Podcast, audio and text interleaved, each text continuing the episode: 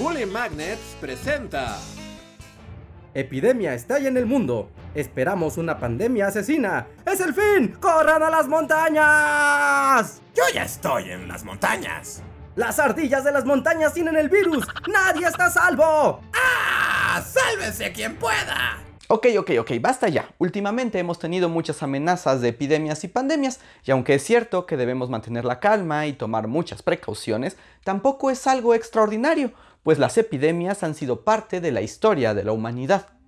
La humanidad ha convivido con otros organismos desde su aparición, muchos de ellos entidades microscópicas, parásitos, virus y bacterias que por su propia naturaleza han buscado su supervivencia dentro del cuerpo humano, generando terribles enfermedades y hasta la muerte. Desde mi perspectiva, lo único que quiero es un hogar para mí y mi familia.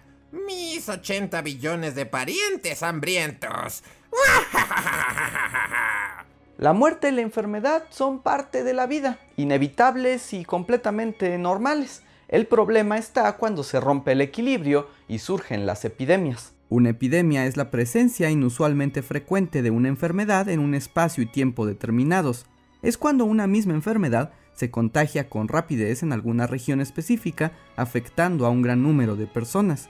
Y una pandemia es lo mismo pero a gran escala, cuando una enfermedad se propaga con rapidez a nivel mundial. Y si las enfermedades son naturales, bueno, las epidemias son una consecuencia que recae enteramente en nuestro comportamiento humano la criatura más letal del planeta, el hombre. Véanlo así, al principio de la historia, cuando los seres humanos eran nómadas y vivían dispersos, si una persona se contagiaba de una enfermedad y se moría, pues ahí quedaba. Lo llorarían unos cuantos miembros de su familia y tal vez la comunidad, y a su cadáver se lo comerían los pterodáctilos. Los pterodáctilos y los humanos jamás convivieron juntos. Licencia poética, gordo inmundo, licencia poética. Pero conforme pasó el tiempo, los seres humanos se volvieron sedentarios y fundaron comunidades cada vez más grandes, en las que el contacto y la sociabilidad estaban más presentes y facilitaban la propagación de enfermedades. ¿Qué esperamos, papá?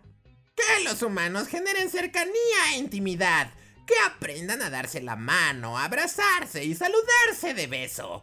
Pues cuando lo hagan, sus cuerpos serán nuestros. Mi mamá te volvió a correr de la casa, ¿verdad? Mm, sí, eso también. Pero todo se mantendría más o menos estable hasta la aparición de una de las invenciones más extravagantes y peligrosas de la humanidad. La peor invención humana, la ciudad.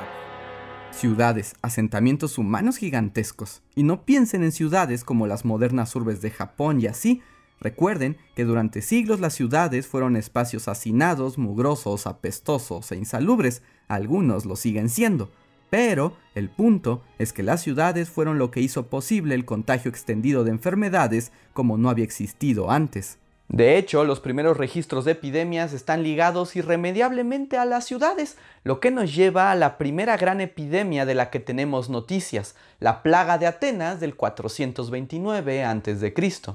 Durante la guerra del Peloponeso que enfrentó Atenas con Esparta, los atenienses optaron por resguardarse en la ciudad, lo que aumentó su densidad de población gravemente. En poco tiempo, una mortal enfermedad se empezó a esparcir sobre la población, cobrando la vida de más del 25% de los habitantes, incluido el líder ateniense Pericles y a su familia. Se decía que la enfermedad venía de África, y aunque no estamos muy seguros de qué enfermedad era, los expertos creen que fue un brote de tifus. Soy la bacteria más clásica de todas. ¡Ven acá, bacteria ateniense! ¡Ah! Este acontecimiento demostró que además de la enfermedad, las epidemias tenían terribles consecuencias sociales. Básicamente porque la gente se vuelve paranoica y horrible. Según el historiador Tucídides, quien se supone vivió la plaga, Atenas colapsó por el terror de la población enferma. De pronto, ya nadie respetaba las leyes, porque el temor a la muerte era más grande que cualquier otra cosa. Se dice que había gente que se entregaba al derroche y al exceso, convencidos de que no había un mañana. Y lo peor, las personas empezaron a temer y a maltratar a los enfermos. Aquellos que tenían la enfermedad eran abandonados, humillados y alejados, lo que resultó en cientos de desdichados que murieron solos y aislados por sus amigos y familiares, y sus cadáveres fueron robados por pterodáctilos. La descomposición social fue tal que algunos expertos creen que fue determinante para que Atenas perdiera la guerra. La discriminación a los enfermos y el miedo sin control son las constantes de todas las epidemias de la historia. Así que recuerden la lección. En caso de epidemia, no seas un ateniense de porquería. ¡De porquería! Durante la Edad Antigua siguieron surgiendo epidemias constantes, en particular en las ciudades de los imperios romanos de Occidente y Oriente. En este último surgió precisamente la primera epidemia de peste bubónica, conocida como la plaga de Justiniano del 541. Se esparció desde Constantinopla por todo el Mediterráneo, matando alrededor de 50 millones en apenas un año. Al menos se acabó pronto. Eso es lo que tú crees, Justiniano. Yo soy la peste bubónica. Y ten por seguro que volveré una y otra vez. Con más secuelas que cualquier historia de Harry Potter. Y sí, aunque habría epidemias de sarampión y de tifus a partir de entonces, ninguna sería tan grande ni tan mortal como la peste del siglo XIV, mejor conocida como la peste negra. La más metalera de todas. La peste llegó de Oriente por la ruta de la seda, pero estalló en Europa por ahí del 1347, comenzando con Italia, en donde ciudades como Venecia y Génova fueron prácticamente aniquiladas.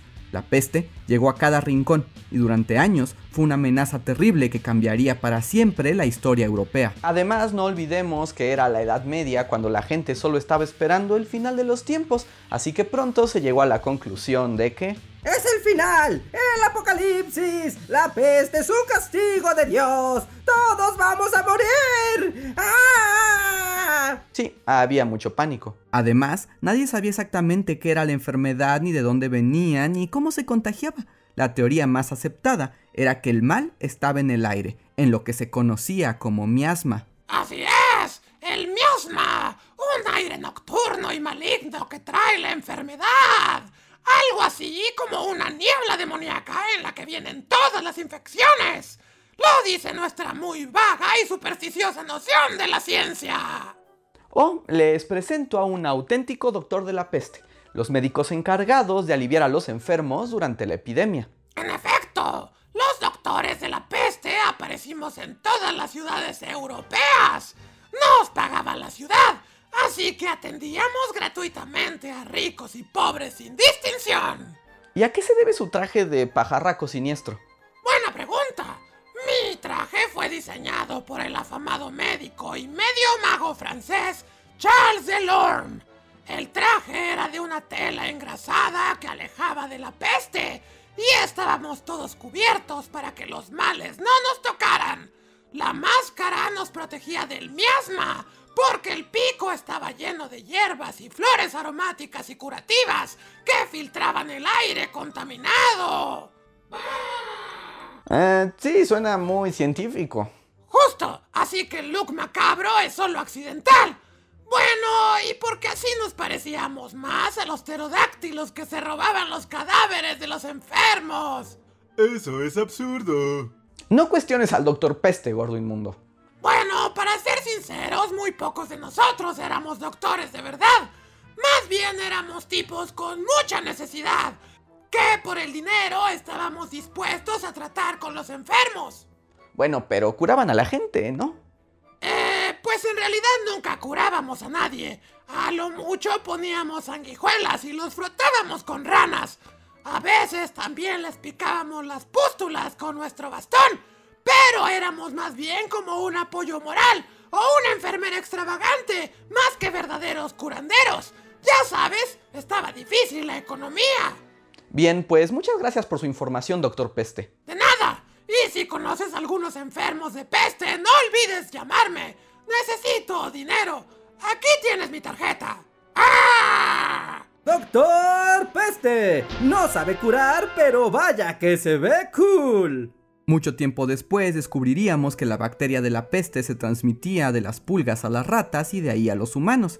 Pero durante la Edad Media, la gente fue azotada por una plaga desconocida que se cobró alrededor del 60% de la población europea. La epidemia trajo crisis económicas y ambientales, además de odios y prejuicios, como los cristianos que empezaron a perseguir a los judíos por considerarlos responsables de la enfermedad. Son diferentes a nosotros y tienen otra fe. Seguro tienen la culpa de todo lo malo. Ash, siempre con lo mismo. La peste bubónica iría perdiendo fuerza en el Renacimiento, en particular porque las condiciones de higiene mejoraron en las ciudades, pero la peste seguiría siendo la causa de epidemia más común, volviendo durante siglos, como la Gran Plaga de Viena de 1679 o como otras cuatro grandes plagas en Londres. Los británicos odiamos a la peste.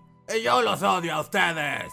Claro que no todo era la peste, desde el siglo XVI aparecieron epidemias de sarampión, salmonela y viruela, como la que trajeron los europeos a América y ayudó a exterminar a los taínos y al imperio mexica. Así es, Viruelita y yo hacemos el mejor equipo. ¡Sí! ¡Adoro acabar con civilizaciones nuevas! Oh, tan tierno el Viruelita. ¡Olé! Pero para saber más de la viruela y de paso de la historia de las vacunas, les dejamos un video exclusivo aquí en las etiquetas. Del siglo XVIII en adelante las epidemias aumentaron exponencialmente en todo el mundo, en parte por el crecimiento de las ciudades, pero sobre todo por el aumento del comercio y la migración. En la modernidad, el mundo se conectó como nunca antes y las enfermedades llegaron a todos los rincones del planeta. Un pequeño paso para esta proteína, pero un gran salto para la enfermedad. Sarampión, viruela, malaria, ébola, SARS, influenza, cólera, fiebre amarilla y tifoidea. Un mundo de enfermedades causando epidemias de tanto en tanto por todo el mundo.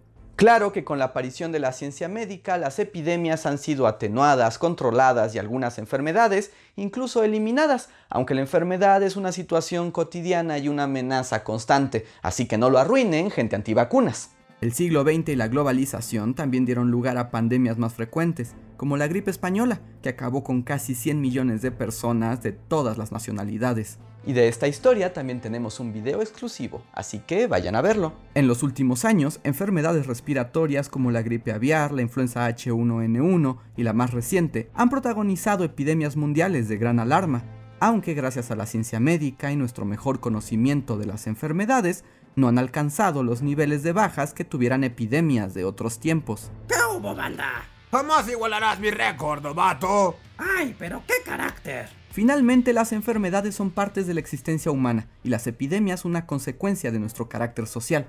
Por supuesto, la muerte nunca es bienvenida, pero al menos tenemos la ciencia moderna para mejorar nuestras condiciones y oportunidades. Y si algo podemos aprender de esta historia, es que la peor parte de la epidemia puede ser la misma sociedad. Así que no entremos en pánico ni seamos horribles, como los atenienses. ¡Malditos! Eh, se supone que eso nos debería hacer sentir mejor, porque es el peor consejo que he escuchado. Bueno, en realidad no estaba buscando consolar a nadie, más bien hablar sobre las epidemias y su inevitabilidad y... Mm.